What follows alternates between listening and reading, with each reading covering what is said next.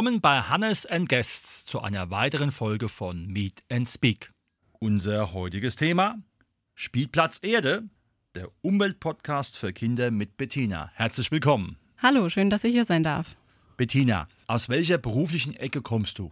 Also ich habe zuerst mal soziale Arbeit studiert und ähm, habe dann festgestellt äh, über Umwege, dass ich gerne mit Kindern arbeite und mir ist es ein Anliegen, ähm, in meinem Beruf oder auch so ähm, Kinder stark zu machen, Kindern ja eine Liebe zur Umwelt und zu ihren Nächsten zu vermitteln und deshalb arbeite ich eigentlich seit dem Studium im Kindergarten oder in der Krippe. Mhm. Also diese Passion und Leidenschaft ist ja jetzt auch sichtbar geworden durch diesen Umweltpodcast, den du da hast oder den ihr habt. Wie ist man auf die Idee gekommen, einen Podcast für Kinder zu machen und natürlich noch das Thema Umwelt?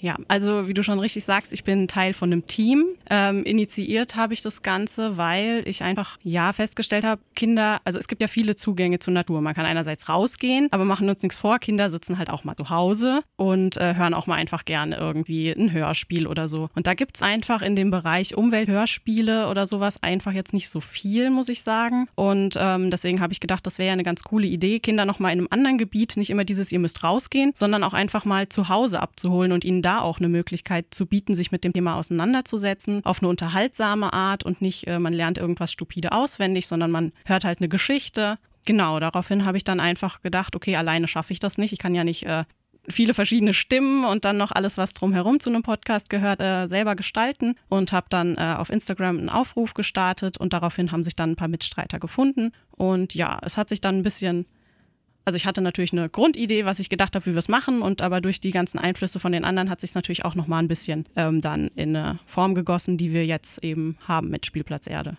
Mhm. Wie muss man sich das vorstellen? Habt ihr Redaktionssitzungen? Werden da Aufgaben verteilt? Wie kommt ihr zu den Themen? Wie entsteht bei euch ein Podcast? Ja, das ist äh, sehr viel mehr Arbeit, als man jetzt erstmal so denkt, wenn man zu Hause sitzt und so eine, unsere Folgen sind so 10 bis 15 Minuten. Äh, wenn man das sich anhört, denkt man erstmal, es ist nicht so viel Aufwand, aber wir haben regelmäßig einfach Meetings. Ähm, wir machen das ja alle ehrenamtlich nebenher. Ähm, das heißt, wir müssen immer gucken, wann haben wir Zeit, uns, da wir alle halt auch nicht beisammen wohnen, online zu treffen. Dann besprechen wir immer so, was so ansteht in der nächsten Zeit, welche Themen man behandeln könnte, mit wem man vielleicht auch einfach ähm, eine Kooperation dazu machen könnte, wer ein Experte wäre. Und das heißt, nach so einem Meeting gibt es eigentlich dann auch immer die Entscheidung, welches Thema wollen wir wann machen. Dann wird einer von uns recherchieren ähm, zu dem Thema. Ähm, immer auch so knapp gehalten natürlich, dass es für Kinder auch einfach aufnehmbar ist. Unsere Zielgruppe ist vier bis sieben Jahre alt, also da kann man nicht einfach Themen extrem ausdehnen. Und genau, wenn wir dann die Recherche haben, schreibt eine ein Skript und ja, dann wird das Skript nochmal natürlich Korrektur gelesen von den anderen, vielleicht was geändert. Dann sprechen wir die Rollen ein und ja, dann kommt es nochmal in Schnitt. Und ja, das ist so der grobe Ablauf. Schön. Wie sieht es aus in Bezug auf die technischen Voraussetzungen? Wie wird dies technisch bei euch produziert? Ja, also wie gesagt, wir sind ja alle äh, nicht beisammen. Das heißt, wir haben ja natürlich ähm, Leute im Team, die die Sprecherrollen haben. Die haben, also haben wir uns einfach Mikros angeschafft für zu Hause und ähm, jeder nimmt dann eben seine Figur auf und lädt es dann hoch und äh, dann schneidet halt der Schnitt alles zusammen. Genau, und dadurch, dass wir halt einfach, ja, wenn dann, wenn dann ja jeder eingesprochen hat, ist natürlich auch so, wir brauchen auch Hintergrundtöne. Hintergrundtöne sind in der Regel auch nicht frei verfügbar, eventuell. Deswegen gehen wir natürlich auch raus ähm, oder machen die Töne zu Hause, nehmen die auf. Also das gehört auch noch zu unseren Aufgaben. Und ähm, unsere Cutterin, nenne ich es jetzt mal, sorgt dann halt dafür, dass alles gut zusammenpasst und gut ineinander läuft. Und ähm, genau. Ja. Das klingt ja nach einem richtig professionellen Aufwand. Kannst du vielleicht mal ein paar Inhalte erzählen, um was es bei euch in den Umweltpodcasts geht? Ja, also wir haben jetzt gestartet im Juni diesen Jahres mit äh, dem Thema erstmal ganz äh, basic, was ist Natur, was ist Umwelt.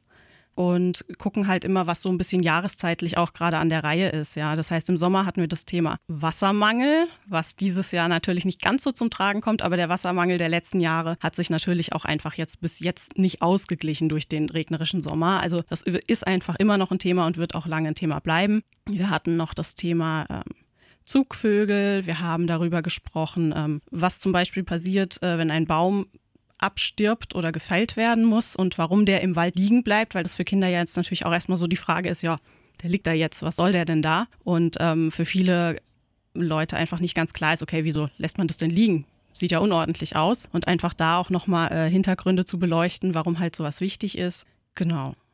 Kann man sagen, dass euer Podcast Spielplatz Erde rund um die Natur auch dann im Kindergarten einfach einsetzbar ist für Menschen, die dort arbeiten, um einfach die Kinder mal vielleicht zur Ruhe zu bringen oder für ein Thema zu sensibilisieren. Das wäre was, äh, was natürlich sehr cool wäre. Ähm, ich meine, wir achten auch darauf, wenn wir den Podcast schreiben, dass wir eben ähm, möglichst keine Bewertungen haben. Ja, also wir bewerten, was Leute machen, nicht als gut oder schlecht. Wir wollen da nicht mit einem erhobenen Zeigefinger stehen. Wir sagen natürlich schon, aus den und den Gründen macht man das oder das und das wäre ganz gut für die Umwelt und so weiter. Aber wir wollen jetzt halt auch niemanden verurteilen, weil das bringt halt auch gar nichts, ja. Sondern wir wollen halt einfach hauptsächlich, dass die Kinder so ein Grundwissen gewinnen und auch so ein Gefühl dafür, dass sie die Umwelt gern haben und gerne sie schützen möchten. Und das ist ja einfach wirklich, ähm, ja, also wir achten drauf, es gibt keine Schimpfwörter und so weiter. Ja, also es soll wirklich für die Zielgruppe von vier bis sieben hörbar sein, ohne jetzt irgendwie, äh, dass man hinterher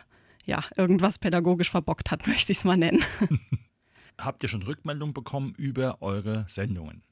Ja, wir sind ja noch nicht so extrem bekannt. Wir haben aber schon einige Rückmeldungen bekommen, ähm, die uns sehr gefreut haben. Und die Rückmeldungen, die wir bekommen, die sind positiv. Also wir hatten zum Beispiel schon die Rückmeldung, dass unsere Charaktere ähm, im Wald wiedererkannt wurden von den Kindern, die den Podcast gehört haben und dass sie sich darüber sehr gefreut haben. Und das da geht einem natürlich das Herz auf, wenn man weiß, okay, man hat eine Figur kreiert und die Kinder assoziieren die dann auch automatisch mit dem tatsächlichen Lebewesen.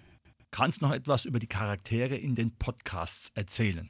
Also, wir haben einmal die Hauptperson ist Robin, ein Mädchen ungefähr im Grundschulalter. Wir haben es jetzt nicht so genau festgelegt, einfach, dass da ein bisschen der fantasiefreie Lauf ist. Und sie äh, hat einen Freund, der ein Baum ist, der sie auch so wie ein bisschen, naja, so ein bisschen weiser Ratgeber auch manchmal ihr zur Seite steht. Der heißt Arbor und ähm, sie lernt auch gleich zu Beginn noch einen neuen Freund kennen, die Weinbergschnecke Blättchen. Und äh, ja, die beiden sind dann seit dem Zeitpunkt eigentlich ziemlich unzertrennlich und äh, erleben auch viel zusammen und äh, fragen sich eben auch viele Sachen, auf die dann oftmals auch Arbor, aber auch andere ähm, Charaktere dann eine Antwort wissen. Und äh, es ist so, dass wir natürlich jetzt erstmal diese kleine Gruppe an Leuten haben. Fast jeder Folge gibt auch noch äh, Gastrollen. Und zusätzlich zu diesen Hauptcharakteren gibt es eben auch in den verschiedenen Folgen verschiedene Charaktere, die einfach neu auftauchen, die manchmal nur für eine Folge da sind und manchmal auch einfach in den Folgen wiederkehren. Wie soll euer Engagement in fünf Jahren aussehen? Oh ja, in fünf Jahren, das ist natürlich ein weiter Plan. Ich denke, dazu hat auch jeder eine unterschiedliche Vision von uns vielleicht ein bisschen. Es ist halt so, wir hatten uns jetzt erstmal gesagt, okay, wir schauen mal nach einem Jahr, wie kommen wir mit dem Arbeitsaufwand zurecht, neben unseren alltäglichen Berufen, Elternsein und so weiter. Und ähm, welches Feedback kriegen wir von Hörern? Wie entwickelt sich das alles? Ja, also wir haben natürlich Themen, Ideen und Geschichtenideen, sage ich mal. Damit können wir wahrscheinlich bis zur Rente weitermachen. Ja, das ist einfach so. Und ähm, das wäre natürlich, was für uns super schön wäre, wenn wir wüssten, okay, es gibt einfach viele Leute, die interessieren das, die Kinder lernen wirklich was, gehen wirklich raus, haben ein Interesse daran, ihre Erde zu erhalten. Ja, letzten Endes gar nicht mal vielleicht so viel anders als jetzt, nur halt größer und ähm, einfach noch mit äh, anderen äh, Leuten vielleicht auch in Kontakt kommen, die äh, ähnliche Interessen haben und ja, man halt vielleicht auch irgendwelche gemeinsamen Aktionen mal dann tatsächlich irgendwann auch vor Ort durchführen kann. Mhm. Sind jetzt bei Spielplatz Erde bis Weihnachten noch irgendwelche Sachen in der Pipeline, wo man sagen kann, da lohnt sich es reinzuhören? Es lohnt sich auf jeden Fall reinzuhören. Ich will jetzt natürlich nicht zu viel vorwegnehmen, aber wir haben da doch einige Sachen geplant. Und ähm, ja, es lohnt sich auf jeden Fall die Weihnachtszeit. Sehr schön. Wie sieht es aus, wenn man euch finden will, wenn man Kontakt aufnehmen möchte? Wo kann man euch finden? Wie kann man Zugang zu euch bekommen? Also unsere Homepage ist www.spielplatz-erde.de. Da findet man alle möglichen Infos über uns, also auch über uns äh, als Privatmenschen. Und wir sind vor allem aktiv auf unserem Instagram-Kanal spielplatz.erde. Da posten wir regelmäßig und ähm, nehmen euch auch in den Stories mal immer so mit. Ja, ansonsten, um die Folgen zu hören, findet man uns auch natürlich auf den gängigen Portalen über iTunes, Spotify, Deezer. Heroes ist so eine App für Kinder tatsächlich. Auf YouTube stellen wir es auch ähm, oder man nimmt einfach seinen Lieblingspodcatcher. Sehr schön. Das war heute unsere Sendung Spielplatz Erde, der Umweltpodcast für Kinder. Und die Bettina hat es vorgestellt. Herzlichen Dank, Bettina. Danke, dass ich da sein durfte.